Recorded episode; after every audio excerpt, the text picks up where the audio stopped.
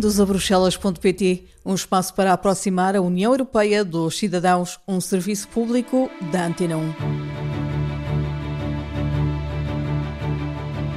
No espaço de hoje vamos falar sobre o Comitê das Regiões da União Europeia. Foi criado em 1994 e o seu papel é o de ser um órgão consultivo das instituições que têm, nomeadamente, competências eh, de propositura ou de legislativas de aprovação. Há matérias sobre as quais é obrigatória a pronúncia do Comitê das Regiões. Essas são as matérias que têm a ver com as competências das regiões e das cidades. 70% da legislação da União Europeia passa pelo Comitê das Regiões para que a Assembleia apresente um parecer.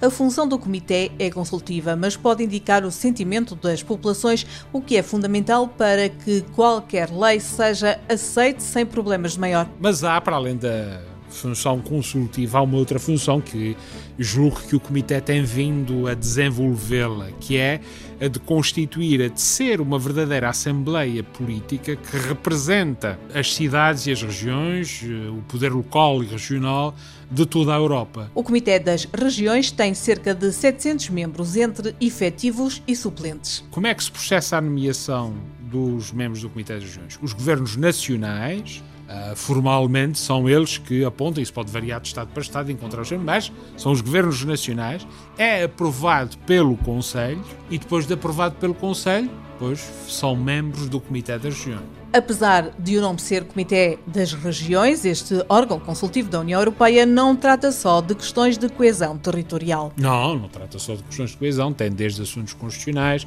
assuntos relativos aos recursos naturais, questões relativas à educação, enfim, tem no fundo as seis comissões, são comissões temáticas, que é que a política de coesão nos centra, preocupa de tal forma, porque é no fundo o um instrumento pelo qual é possível em toda a Europa e em todas as comunidades fazê-las convergir com um determinado nível económico, social e territorial.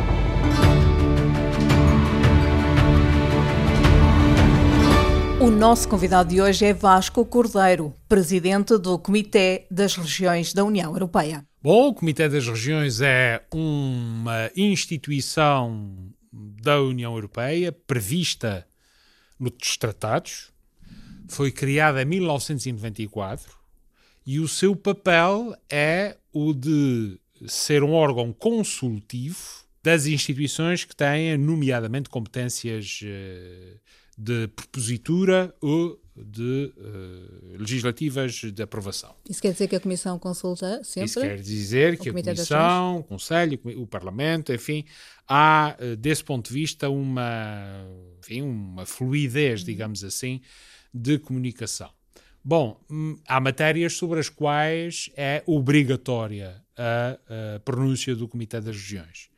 Essas são as matérias que têm a ver com as competências das regiões e das cidades, portanto, do nível uh, subestatal, digamos assim, uh, uh, subnacional.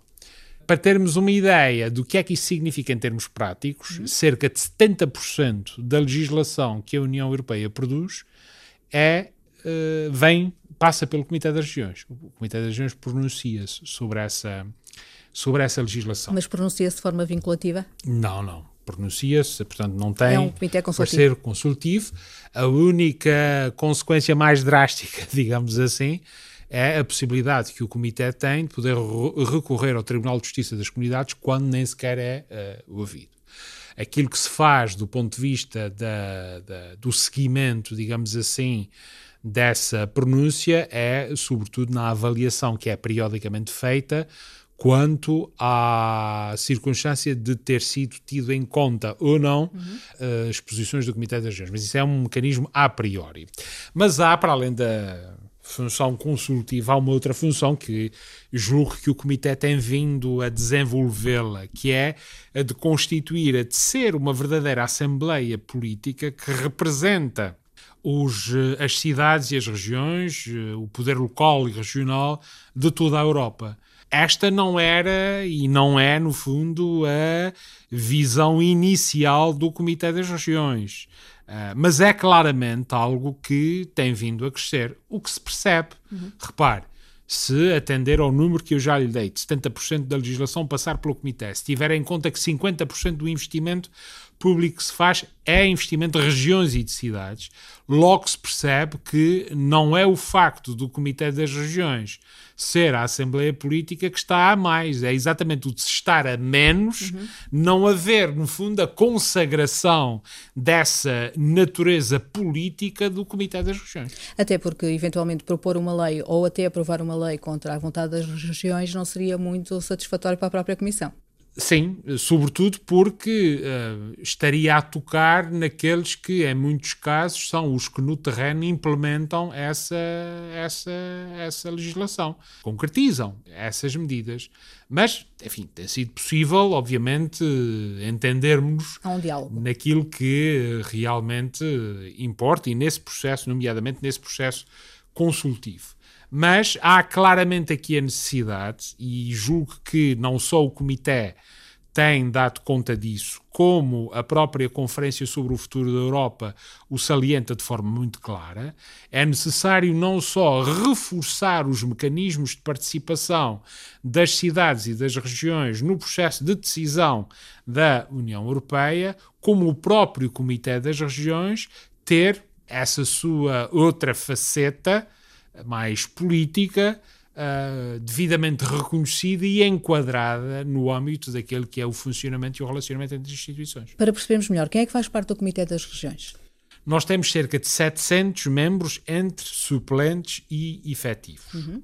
Como é que se processa a nomeação Sim. dos membros do Comitê das Regiões? Os governos nacionais Uh, formalmente são eles que apontam, isso pode variar de Estado para Estado, encontrar os mas são os governos nacionais, é aprovado pelo Conselho uhum. e depois de aprovado pelo Conselho, depois são membros do Comitê das Regiões. Mas o Comitê em si mesmo não tem a capacidade de, no fundo, dizer uh, nós é que decidimos quem é que, ou nós ratificamos, digamos uhum. assim. Não lá está uma das áreas em que a sua natureza de Assembleia Política não bate muito certo com esse uhum. processo de nomeação uh, dos membros, porque obviamente se é uma Assembleia não deveria ser assim. O Comitê tem um órgão de condução, uhum. um órgão executivo, tem um órgão de coordenação política que é a Conferência dos Presidentes uhum. e tem o seu plenário. Para além disso, tem seis comissões especializadas que, eh, no fundo, preparam os pareceres que depois são votados pela, pela Assembleia Plenária, pelo plenário do Comitê uh, das Regiões, que, no fundo, como o próprio nome indica, reúne todos os membros. Para além disso, o Comitê tem sido a força motriz por uh, detrás de algumas iniciativas, é o caso da Aliança para a Coesão, que uh, temos agora face àquilo que são que é o debate sobre o futuro da política de coesão está novamente em ação. A Aliança Europeia das Cidades e das Regiões Europeias para a Reconstrução da Ucrânia é outro dos exemplos em que o Comitê das Regiões, a par eh, daquilo que são associações criamos também essa aliança, essa rede. Temos um, também uma iniciativa que visa chamar jovens eleitos locais e regionais para fazê-los contatar com a realidade do funcionamento do Comitê das Regiões e com o funcionamento das instituições europeias em geral, que é eh, os jovens políticos eleitos. Temos também aquilo que chamamos a nossa rede de conselheiros locais e regionais, que já congrega cerca de 3 mil membros hum. por toda a Europa e que, no fundo, pretende criar um mecanismo de informação, de articulação com individualidades, personalidades em cada um eh, ao nível local e regional, que nos uh, têm a possibilidade de nos darem reporte também de temáticas e de assuntos que interessam e também têm a oportunidade de levar o trabalho do Comitê das Regiões até essas comunidades. Há aqui, portanto, um diálogo. Imaginemos uma lei que a Comissão vai propor. Eh, muito possivelmente, eh, através do Comitê das Regiões e desses conselheiros que está a referir, serão eh, de alguma forma auscultadas as sensibilidades das pessoas que estão nas regiões? A Comissão propõe uma lei, uhum. ou pretende propor uma lei. Do ponto de vista prático, se essa lei tocar com competências dos municípios e das regiões, esta lei tem que vir a parecer do Comitê das Regiões. A lei chega aqui ao Comitê das Regiões, é enviada por uma das comissões de especialidade. Essa comissão tem um determinado prazo em que é escolhido um relator que tem a Aquele responsabilidade caso. de elaborar uma proposta de parecer do Comitê das Regiões. Essa proposta de parecer, depois de elaborada, é votada naquela comissão. Os membros da comissão, antes dela ser votada na comissão, têm a possibilidade de apresentar propostas de alteração àquilo que essa pessoa entendeu fazer e os membros do, de todo o Comitê das Regiões também têm a possibilidade de apresentar propostas de alteração. Perguntava-lhe isto porque suponho que seja mais fácil aplicar e executar, como está a dizer que passa tudo muito pelos municípios e pelas regiões, se os municípios e as regiões já souberem previamente aquilo que está a ser tratado e, e até se podem preparar para se houver alterações. Naturalmente que sim, essa é uma, também uma das, grandes, eh, uma das grandes vantagens. O facto de ter os municípios envolvidos, digamos uhum. assim, uh, na questão desde o seu início, é, eu acho que é claramente um ativo uh, da forma como as coisas estão organizadas. Mas o Comitê não trata só de questões de coesão. Não, não trata só de questões de coesão, tem desde assuntos constitucionais, assuntos relativos aos recursos naturais, uh, questões relativas à educação, enfim, tem no fundo as seis comissões são comissões temáticas, uhum. são comissões que têm essa, essas matérias, mas a política de coesão, porque é que a política de coesão nos centra enfim, e nos preocupa de tal forma? Porque é, no fundo, um instrumento pelo qual é possível em toda a Europa e em todas as comunidades fazê-las convergir com um determinado nível económico, social e territorial, ou seja, é o instrumento pelo qual se concretiza a coesão territorial, social e económica que é, aliás, nessas três dimensões, um objetivo da União Europeia inscrito no tratado. Isso, obviamente, que é muito interessante. Eh, não, enfim, é interessante ver na prática como é que funciona, e claro que é, mas também é interessante o próprio debate em si, não é? Porque há 30, 40 ou 50 anos, a coesão tinha um determinado significado. Claro. Hoje, a realidade mudou, mas o que é interessante é que continua a haver a necessidade de se prover de ter uma política de coesão forte. Eu dou-lhe um exemplo concreto. A questão da transição digital, por exemplo. É a questão da transição energética. Há um risco muito grande se isso não for devidamente acautelado. E como é que isso pode ser acautelado? Pode ser acautelado exatamente através da forma como a política de coesão pode funcionar, de se criarem novas exclusões, novas uh, periferias, digamos assim, de regiões que ficam uh, desligadas ou afastadas dessa tendência e por esta via não fazem parte desta tendência geral.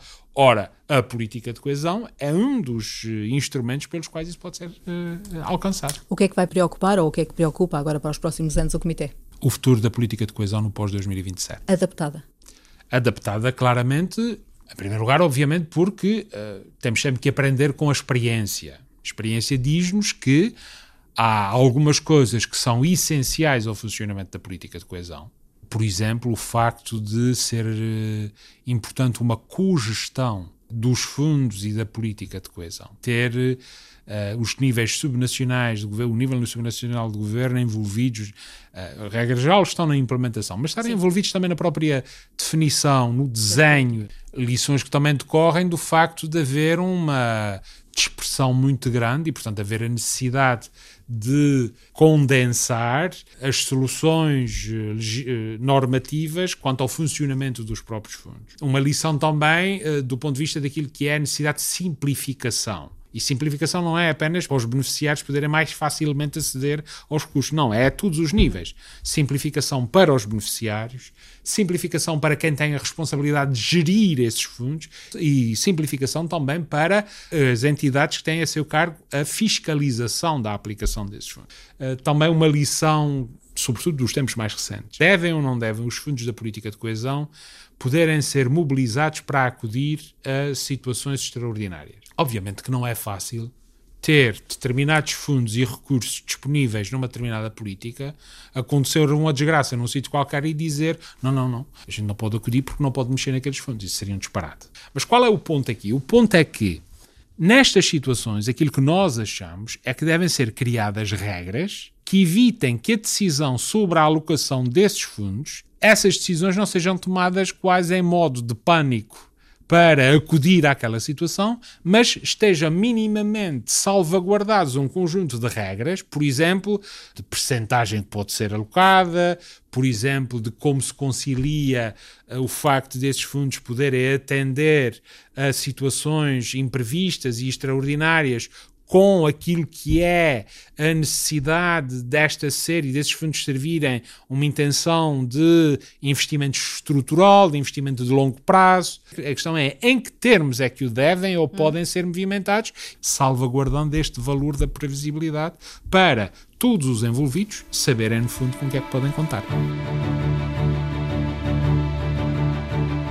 No episódio de hoje ficamos a saber como funciona o Comitê das Regiões, um órgão consultivo da União Europeia onde estão representados os poderes locais e regionais dos Estados-membros. 50% do investimento público é executado através de regiões e autarquias. Por isso é essencial que quem mais de perto lida com as populações possa ter uma voz na Europa dos 27. Esta Assembleia tem comissões especializadas, mas é sobretudo a política de coesão que tem maior destaque. É a política por excelência da União para alcançar a equidade territorial e social entre as diversas regiões da Europa.